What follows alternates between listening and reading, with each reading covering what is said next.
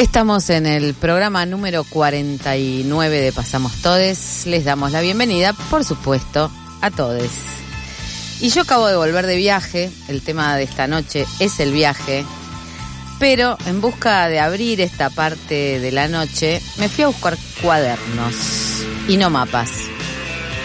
Porque el viaje no es del todo viaje sin su relato. Y los relatos no serían lo mismo sin la madre de todas las narraciones, que son las historias que se van a buscar más allá.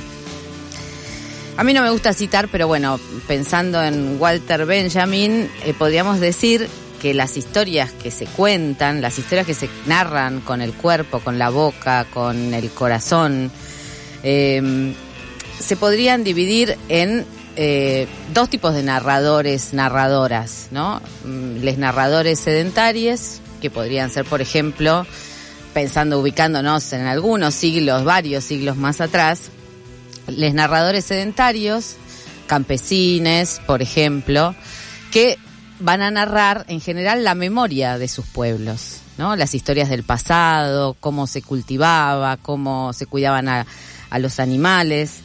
Y tenemos el otro grupo de, de narradores que son justamente viajeros y viajeras en general eran en otros tiempos marinos, eh, que bueno, iban a otros lugares, lugares que desconocidos para los pueblos que no se movían tanto porque no había tantos medios de locomoción, y traían imágenes, voces, allende los mares. La traducción de las lenguas, el olor de las comidas, la arquitectura mágica que en algunas ciudades se ponen rectas y en otras curvas, en aquellos mm, caminos subterráneos y en otros más puentes colgantes, los colores de la ropa, la forma en que se dice o no se dice buenos días. Todo eso traen quienes viajan y en sus narraciones hacen un nido, podríamos decir, al deseo de saber, de probar, de ver, al deseo de viajar. El Allende ya no existe, dice, por ejemplo, Ítalo Calvino sobre su libro Las ciudades invisibles, en donde pone a dialogar al gran mercader, a Marco Polo, el mercader veneciano, con el gran Khan, ¿no? un descendiente de Gengis Khan, eh, que contrató a Marco Polo en un momento para que vaya a recorrer Medio Oriente y le trajera noticias, le trajera narraciones.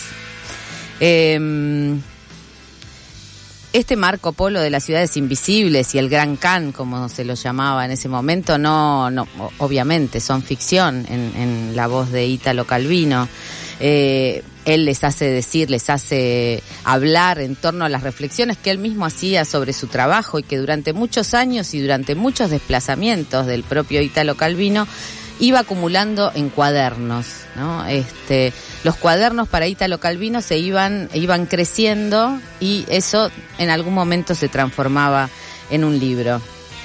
Y el de las ciudades invisibles, que es esto, relatos de Marco Polo sobre ciudades inventadas, algunas estaban colgadas como si estuvieran en una red de una tela de araña, otras este, tenían un, una vida que pasaba en la superficie y otra en espejo por debajo, por ejemplo. Estas ciudades también eran reflexiones de él sobre sus viajes y sobre las ciudades y sobre cómo era la vida urbana. Decía, tal vez estemos acercándonos a un momento de crisis de la vida urbana. Esto lo decía hace por lo menos cuatro décadas. Un momento de crisis de la vida urbana y las ciudades invisibles son un sueño que nace del corazón de las ciudades invivibles en qué se han convertido las ciudades, ¿no? Ahora viajamos y en todos lados encontramos, por ejemplo, McDonald's, ¿no? Viajamos y encontramos bares prácticamente iguales, ¿no?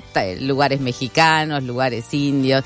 Eso antes que parecía que había que viajar muy lejos, bueno, ahora vamos a Palermo y tenés vietnamita, tenés este, bueno, etcétera, ¿no? Todo lo que quieras.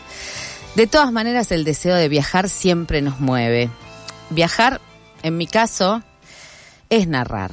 Yo me, siento muy identificada con esa historia de la narración. Si yo he viajado, ha sido por esa posibilidad de contar o por ese deseo de contar, ¿no?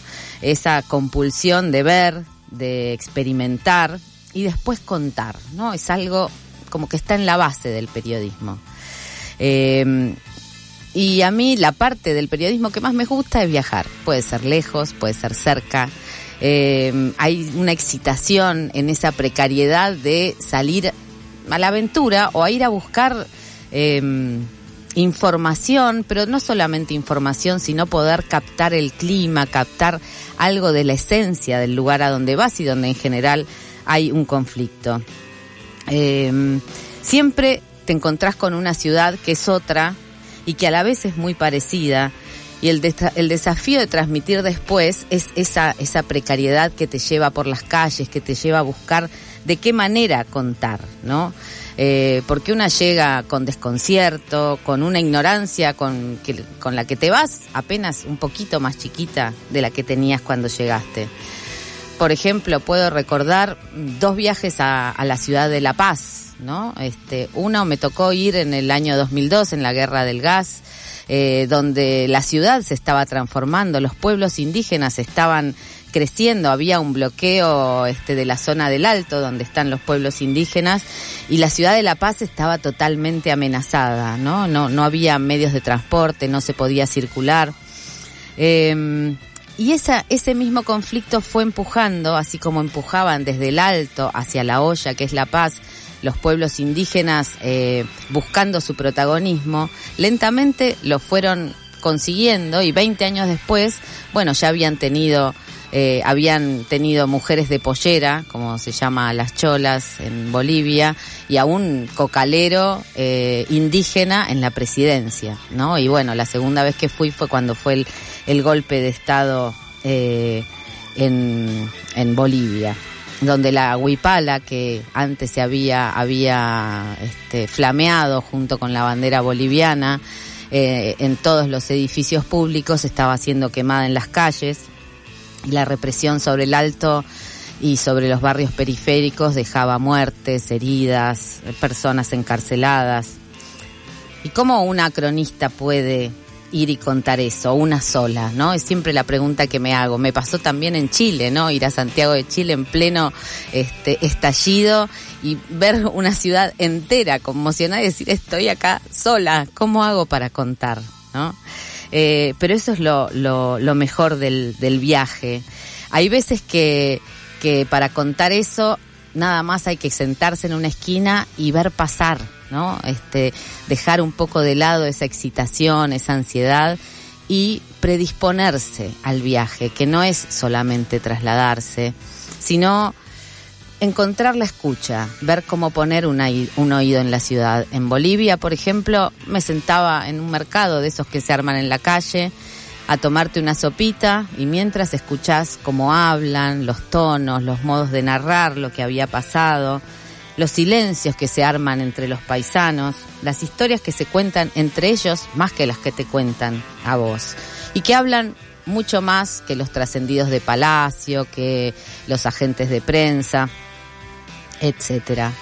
Para mí algo de eso tiene, tiene viajar, ¿no? La posibilidad de hacer silencio, muchas veces viajo sola, la posibilidad de hacer silencio, de esos momentos que se abren entre que salís y que llegás, son momentos donde, por ejemplo, no hay internet por mucho tiempo y entonces no te queda otra que encontrarte con tus cuadernos o con tus libros.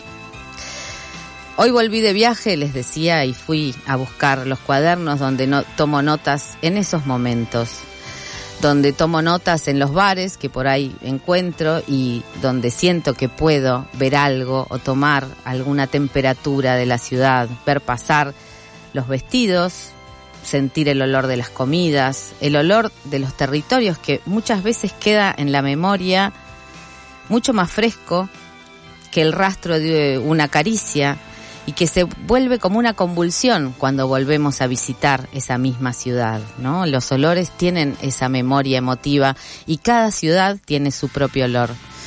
Yo nunca olí un porro, un porro, sí, así se dice, el ajo porro, eh, un puerro, nunca lo olí, lo olí de manera tan, este, conmocionante, podría decir, como uno que se cayó de un camión en una en un, viaje que me tocó hacer por Costa Rica, lo pisé con mi bicicleta y entre el calor, la humedad, ese brillo del asfalto, el porro era explotó como una bomba.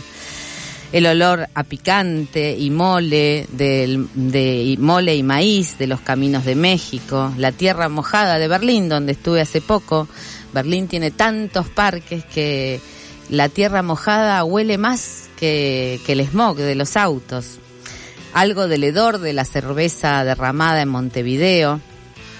Todo eso se convierte en narraciones como las que humildemente estoy tratando de hacer porque, insisto, para mí buscar es narrar. Es buscar eso que acumulan las ciudades y los territorios, memoria, dolor, fiesta, deseos, cuentos, nostalgia. Nunca caminamos igual ni nunca viajamos igual, pero son nuestros pasos y nuestros itinerarios los que arman ese compost.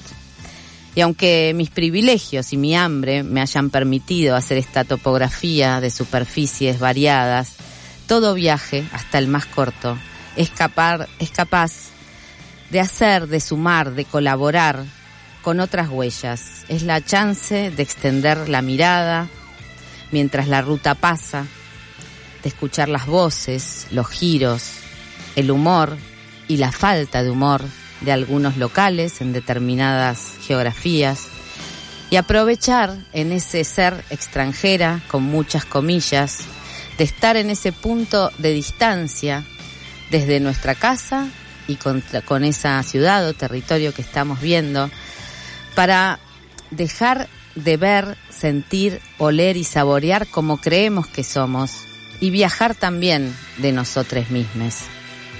Viajar ese movimiento que hacemos aún con pocos desplazamientos. Dejarse ir, ¿por qué no?, en las lenguas que no entendemos y callar para que hablen otros, para que hable el territorio. Cada quien arma sus propios viajes y dibuja su propia geografía en esos desplazamientos. Por eso te preguntamos esta noche, vos, ¿cómo haces para viajar?